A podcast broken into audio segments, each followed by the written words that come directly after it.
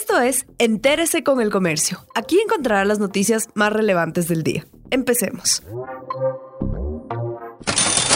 Ecuador adquirirá reactivos para pruebas que permiten descartar contagio de coronavirus. Alfredo Olvedo, director de Vigilancia Epidemiológica del Ministerio de Salud, informó que se tramitó la compra de reactivos para la prueba PCR que descarta el contagio del coronavirus de encontrarse casos sospechosos. Añadió que no se impedirá la libre movilidad ni el comercio, pero siguen protocolos de control en aeropuertos y otros pasos fronterizos sin generar pánico. Nuestro laboratorio de referencia, que es el INSPI, ya está haciendo las adquisiciones y todo el proceso que demore en hacer la compra lo tendremos lo más pronto posible nos dicen entre dos a tres semanas lo que demore el que venga los reactivos al país.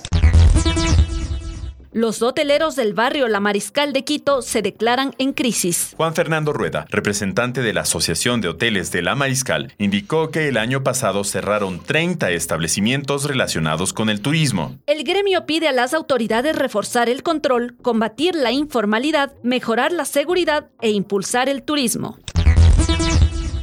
Familiares de desaparecidos denuncian ofrecimientos incumplidos por el gobierno anterior. En el 2013 se planteó evitar la rotación de fiscales en los casos de desaparecidos, crear unidades de investigación y brindar apoyo psicológico y asistencia legal a los familiares. Los allegados aseguran que en este gobierno no han podido reunirse con el presidente Lenin Moreno. Cambios en los trámites tributarios del 2020. Con la vigencia de la ley de simplificación tributaria este año, los contribuyentes ya no tendrán la obligación de pagar el anticipo del impuesto a la renta. Según el calendario, los primeros trámites por cumplir son la proyección de gastos personales hasta fin de mes y la declaración del impuesto a la renta en febrero. Gracias por acompañarnos. No olviden seguirnos en Facebook, Twitter e Instagram como El Comercio Com.